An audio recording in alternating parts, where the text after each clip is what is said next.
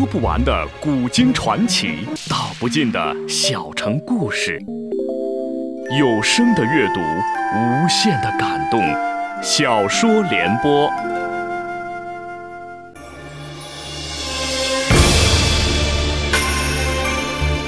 宋仁宗很会做皇帝，中国古代的三大发明出在他执政时期。那时的大宋群星荟萃，但他在彝族面前很少挺起过腰杆儿，让西北狼李元昊咬得大宋遍体鳞伤。请听由秦俊撰写的《大宋天子》系列小说《宋仁宗》，由时代播讲。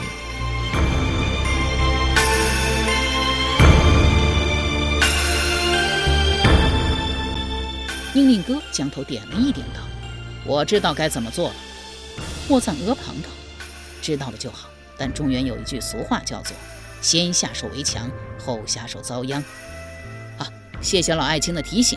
但我想让老爱卿给我一个承诺：我若是杀了昏王，老爱卿得扶我登上皇帝宝座。”莫赞额旁拍着肚子说：“请殿下放心，老臣这肚中装的全是对殿下的忠心。”老臣这就对天盟誓，只要皇上轰了，老臣扶您登上皇帝宝座。好好，有了老爱卿这句话，我就放心了。夏天受理法延祚十一年正月十五晚，一个不到十六岁的孩子宁令哥，在莫赞额旁的煽动下，带着野利一族的幸存者野利玉辉等人，趁着李元昊上元节大宴群臣的机会，潜入李元昊寝宫。当醉眼朦胧的李元昊刚一踏入寝宫的门，他便拎着一把大刀冲了出来，照着李元昊砍去。李元昊慌忙躲闪，虽然躲开了，但鼻子却被削掉，血流如注。他捂着流血的鼻根，一边往寝宫狂奔，一边大叫捉贼。宁令哥到底还是一个孩子，见父皇一张大斜脸，又惊又怕，扔了大刀，跑出后宫，径直跑到莫藏额旁家中，气喘吁吁地说。我把父皇的鼻子砍掉了，一脸的血，怕是活不成了。您说该怎么办？莫赞额旁安慰他说：“您别慌，您先坐下喝杯茶，等老臣去宫中看看昏王是死是活，咱再商量下一步的事。”宁令哥忙将头点了一点。莫赞额旁忙命仆人为宁令哥上茶。他趁宁令哥端茶的时候，拔出佩剑，恶狠狠地朝宁令哥后背刺去。宁令哥哎呀一声，扭头瞅着莫赞额旁，一脸的痛苦、惊讶、不解和愤怒。莫赞额旁朝地上扑通一跪，叩了一个响头，说：“陛下，老臣虽然杀了您，但您不能怪老臣呐，是您咎由自取，何也？您既然砍伤了昏王，您就应该一不做二不休，干脆把他砍死。可你，哎，他既然没有死，岂能不缉捕您？这一缉捕，您肯定活不成。”您横竖是活不成，死在别人手里，何如死在老臣手里？您走吧，明年这个时候，老臣一定为您做一个道场，超度您的亡灵。你走吧，您放心的走吧。他正说着，只听扑通一声，宁令哥倒在地上死了。莫赞额旁赶紧爬起来，砍了宁令哥的头，亲手提着，率兵进宫护驾。当他看到李元昊的时候，李元昊已经疼死过去。经过抢救，李元昊虽然醒了过来，但说话含糊不清。莫赞额旁俯下身子问道：“陛下，您一旦有所不测，可不可以立宁令两岔为帝？”李元昊的回答既不是宁令两岔，也不是宁令向阳，而是他的亲弟弟韦哥宁令。可莫赞额旁却直起身子，大声说道：“诸位都听到了吧？陛下说他要传位给宁令两岔。”因为愤怒，李元昊连脸都变了形，抬手指着莫藏额旁，连说了三个“你”字，一命呜呼。半个月后，消息传到汴京，整个汴京沸腾了，人们纷纷走上街头，载歌载舞。最高兴的还不是汴京的居民，是仁宗这个西北狼，这个可恶可恨、把大宋咬得遍体鳞伤的西北狼，终于死了。他这一死，西北边境就会彻底安静下来。这一安静，仁宗就可以从西北撤军了。不说全撤，就是撤上三十万，每一个月为大宋节省的军费，少说也有一千万贯。贺，大贺！怎么贺？仁宗下诏，再过一个上元节。何为上元节？就是我们今天所说的元宵节，简称上元。宋人爱玩、爱热闹、爱娱乐，逢年过节像疯了一样。特别是元宵节，俗称花灯节。这个节从正月十四开始，到正月十七凌晨结束。节日期间，全国各大城市城门大开，彻夜不闭，街上也没有宵禁，人人都可以随意进城出城。皇宫以南的御街两旁均有官方安排的各种盛大演出，包括杂技、魔术、驯兽、评书、说唱、乐曲。教坊艺人与民间艺人同台，文武百官与庶民同赏。更好玩的是灯展，好多人把花灯放到头上，人在街头漫步，灯在头上闪烁。但是脑袋该有多大的地方，即使男女老幼人人带灯，也带不了多少。所以最盛大的灯展肯定不在头上，在哪儿？就汴京来说，从周桥沿着御街一直向北。直到皇宫的南门宣德门外，早在冬至刚刚到来，开封府的官员就开始为元宵节的灯展做准备了。在灯展的街道两边安放栏杆，规划场地，并出资协助全国各地的艺人进行排练。此外，还要出钱采购花灯，包括灯球、灯烁、卷灯、镜灯、字灯、水灯、龙灯、凤灯。走马灯还有很多巨型花灯无法搬运，只能就地扎造。到了灯展的日子，皇帝也会与民同乐。每天晚戌时一刻，带着宫妃登上攀楼观看灯展，直到子时二刻方才离去。为了这一年一度的灯展，朝廷至少得花去百万贯钱。这钱虽然花得让人心疼，但花得值。关键是这一年的花灯节已经玩过了，仁宗还让玩，难道是仁宗被李元昊的死高兴的晕了头？不是，至少不全是。这一年闰正月，这一闰就是两个花灯节。当仁宗再过一个花灯节的谕旨一颁，普天之下乐坏了。可有一个人不乐，不但不乐，还劝仁宗这个节不能再过，留点钱为百姓办几件实事吧。这个人便是曹皇后。仁宗虽说不宠曹皇后，但他敬重曹皇后，居然听从了曹皇后的建议，收回了搞花灯节的诏书。花灯节不再举办，钱自然省了下来。但是花灯节过了不到三天，皇宫出了一件不冒烟的事，没有任何征兆。崇政殿的四个卫士郭延秀、郭奎、王胜、孙立突然暴乱，翻越屋顶，直奔。仁宗寝室击伤了执勤的工人。仁宗听到外面一片嘈杂，对随侍太监说道：“走，陪朕去外面看一看，到底发生了什么事。”曹皇后一把将他抱住：“陛下，您不能出去。”“为什么？”曹皇后回道：“深更夜半，有人敢在陛下的寝宫前吵闹，一定是发生了什么事。”正说着，一太监从门外驱了进来。仁宗问。寝宫外因何事而嚷？这个太监居然回道：“启奏陛下，没事，此乃乳母殴打小宫女而已。”曹皇后斥道：“一派胡言！乳母打小宫女，岂能在寝宫外打？就是打，也不能如此吵闹，定有反贼作乱！滚！”太监不敢再言，默默地退到一旁。曹皇后大声说道：“众内侍听令！”众内侍轰然应道：“是。”曹皇后一脸严肃地说道：“深更半夜，寝宫外竟然一片嘈杂，这说明有人作乱。乱贼想要攻入寝宫，不大可能。怕就怕他们在宫外放火，故而请汝等一一来到本宫面前，由本宫剪下汝等头发一缕，作为明天刑赏的凭证。凡被剪下头发的，立即去提水，以防反贼放火烧宫。”众内侍齐声应道。敬遵懿旨。说毕，排坐一队，让皇后剪发。就在曹皇后为内侍剪发的时候，张美人不知从哪里冒了出来，来到仁宗身边，双手抓住仁宗胳膊，安慰道：“陛下别怕，有臣妾在，反贼不敢对您怎么样。”仁宗如同溺水的人，见了一根稻草，忙抓住不放，整个人依偎在张美人身上。曹皇后见了，脸上露出一丝轻蔑的笑，继续为内侍们剪发。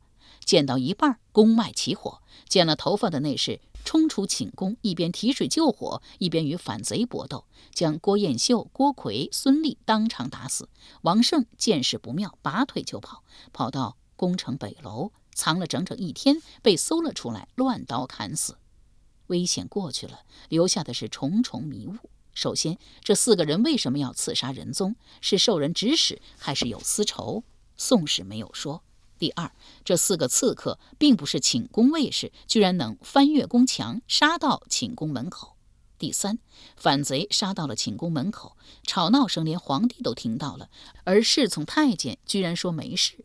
第四，砍死了三个反贼之后，留下了一个活口，一天之后才被抓到，理应把这个活口留下。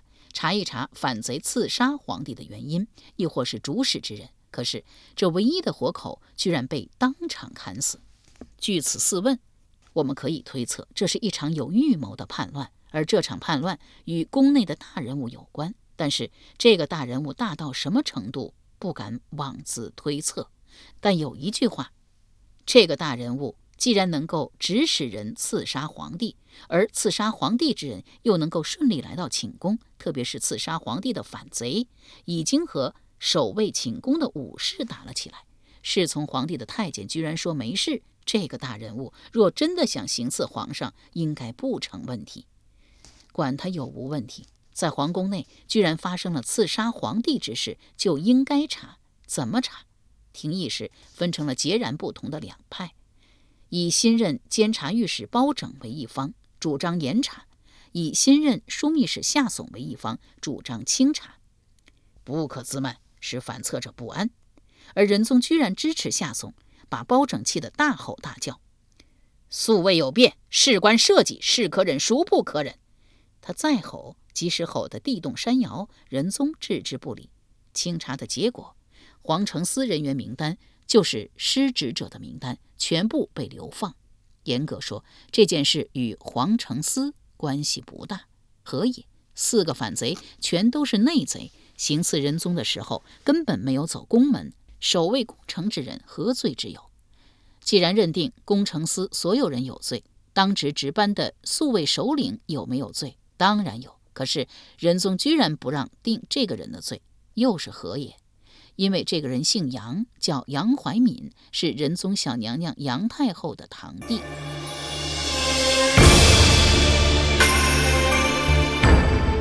由时代播讲的秦俊大宋天子系列小说《宋仁宗》正在播出。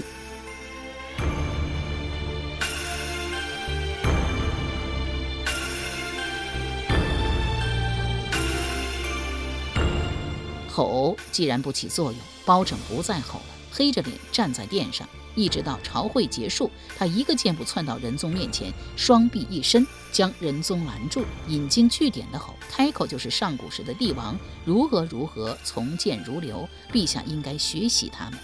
仁宗绷着脸问道：“古帝王之所以那么好，那是因为他们的朝堂上有朕臣，那些朕臣为了劝谏帝王，把脑袋都磕破了。爱卿能这么做吗？”包拯怔了一下，回道：“臣能这么做，但是古时的朕臣为了劝谏帝王，不惜将脑袋磕破，那是他们遇到了昏君。现在臣我如果磕了，您是什么君？臣并非不磕，臣是不想做有一丁点损害陛下形象的事。”他这一说，仁宗笑了，指着包拯的鼻子说道：“人都说包爱卿犟，遇到事一根筋走到底。”从今天来看，爱卿并非那样的人呢。这样好不好？咱各退半步。对于杨怀敏，朕也不说不再处置，卿也别说严惩了，将他削职一级如何？这，仁宗将手一挥道：“就这么定了。”起驾回宫。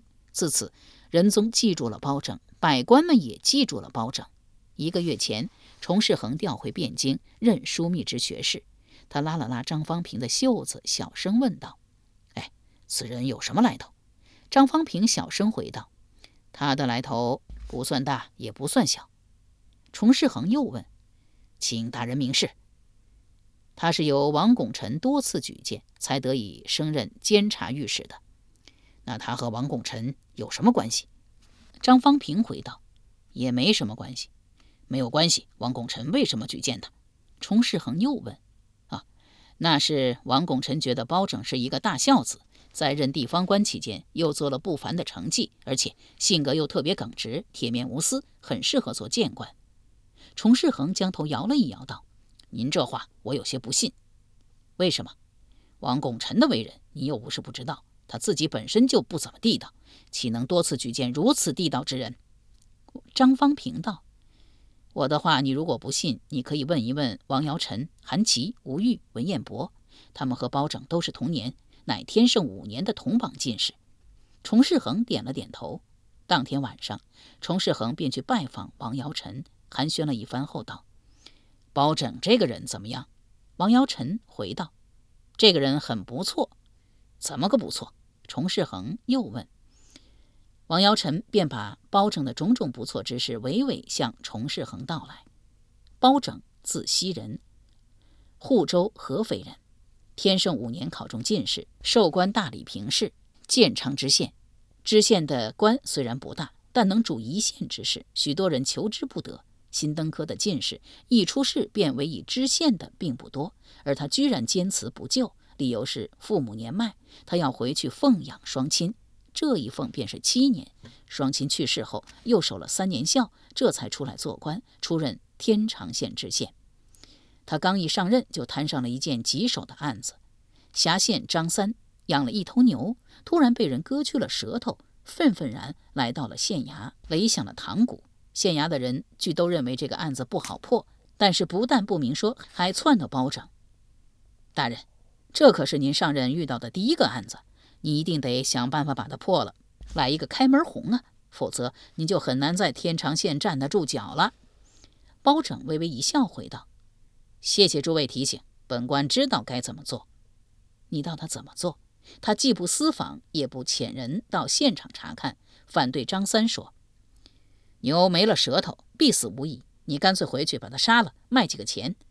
张三不干，包大人。”小人的牛被人割了舌头，小人告到您这里，您不但不追查凶手，反让小人把牛杀了，有您这样办案的吗？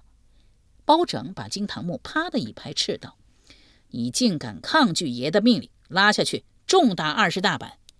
张三居然不怕，将头一昂说：“您莫说将小人重打二十大板，您就是将小人打死，小人也不会服您。”包拯从签筒里抓出一根竹签，大声说道。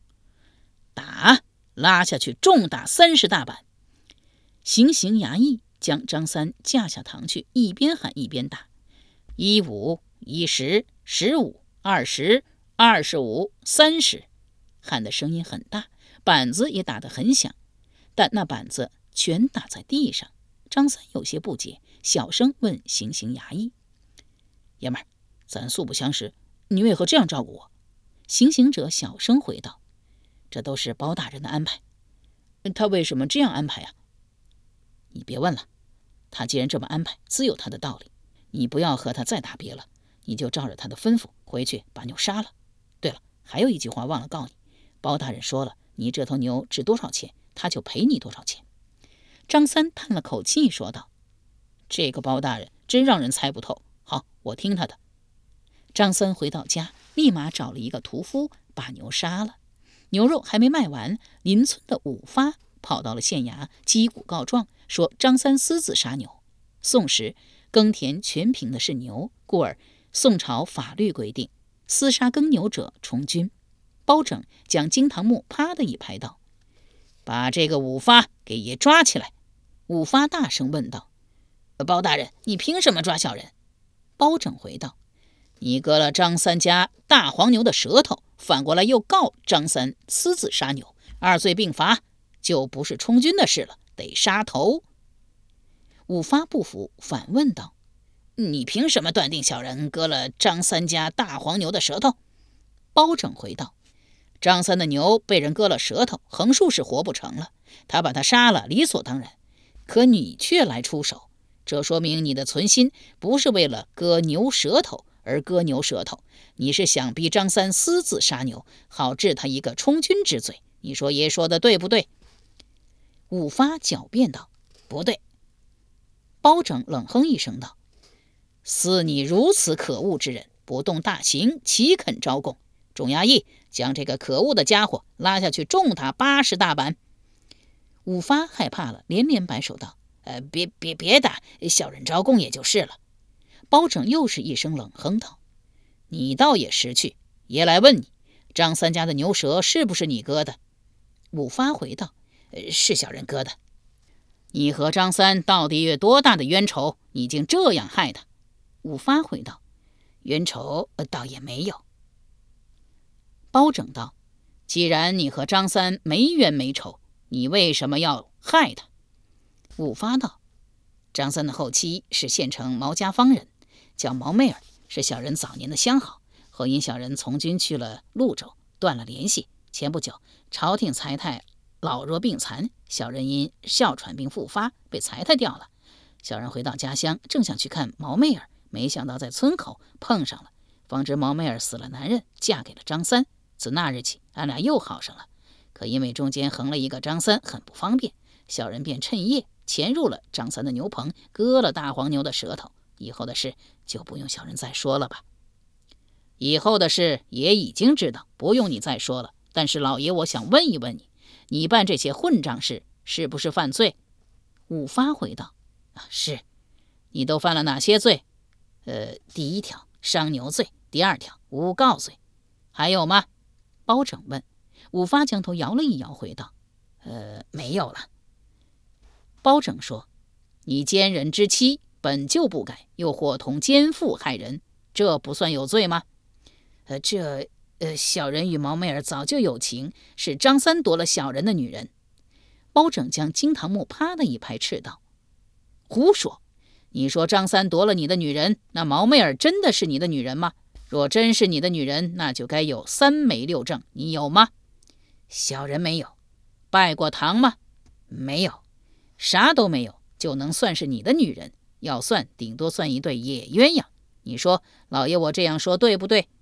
五发不敢再辩，叩了一个响头，回道：“老爷说的对。既然你认为老爷我说的对，那就听判。”五发忙道了一声“好”字。包拯再次拍了一下惊堂木，说道：“五发，你奸人妻子，伤人之牛，反诬张三私自杀牛，三罪并罚，应判你五年牢狱之刑。但念你从军多年，弃家保国，罪减一等，改五年为三年。”你若能赔了张三牛钱，老爷我把你再来一个罪减一等，改牢狱之刑为流放，你看如何？五发再拜说道：“小人一切听从大人安排，你千万不要说一切听从老爷我的安排，你只说你愿意不愿意赔偿张三的牛钱。小人愿意。既然愿意，你先回去筹钱，我今天就派人将牛估一个价，只要你如数赔偿。”老爷，我就判你一个流放，绝不食言。你去吧。五发千恩万谢，走下了公堂。通过质审割牛舌一案，县人对包拯佩服得五体投地。他说啥就是啥，他让干啥就干啥。三年任满，迁端州知州。端州产宴是中国四大名宴中，端宴位列第一，历朝历代都被列为贡品。以前的知州往往供一个宴。却要制宴者制几十个，作为自己送给朝中权贵的礼物。包拯到任后，供一个宴就制一个，供两个就制两个，从来没多制一个。当他任满他调时，周人把一个上等，周人把一个上等端砚偷偷放进他的书箱里。船开出八十多里，他打开书箱寻书来读，发现箱中有一端砚，并书一封。书的谈意说，他来端州三年，兴办学校，劝民农桑，兴修水利，救富济贫，为端州人做的好事善事多得说不完。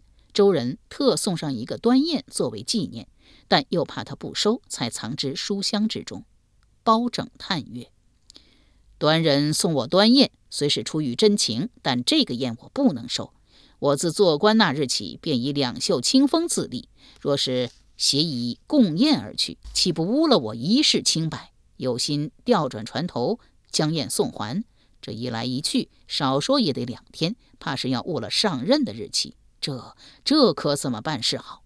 他默想了许久，自言自语道：“此地亦是端州所辖，倒不如把这雁投到江中，也算完璧归赵。”说毕，将手一扬，好端端一个贡雁沉入江中。此事不知通过什么渠道传到了王拱辰耳中。进奏院事件之后，君子党积备一网打尽，御史台急需补充一些有声望的官员。而包拯如此的孝顺，如此的清廉，且卓有正声，故而被他选中做了监察御史。听王尧臣讲了包拯得以出任监察御史的来龙去脉，崇世恒长叹一声道：“我有两个想不到。”王尧臣问：“哪两个？”第一，包拯如此之好，我没想到。实话给你说，我初见包拯，对他印象很差。由时代播讲的秦俊大宋天子系列小说《宋仁宗》，今天就播送到这里，请明天继续收听。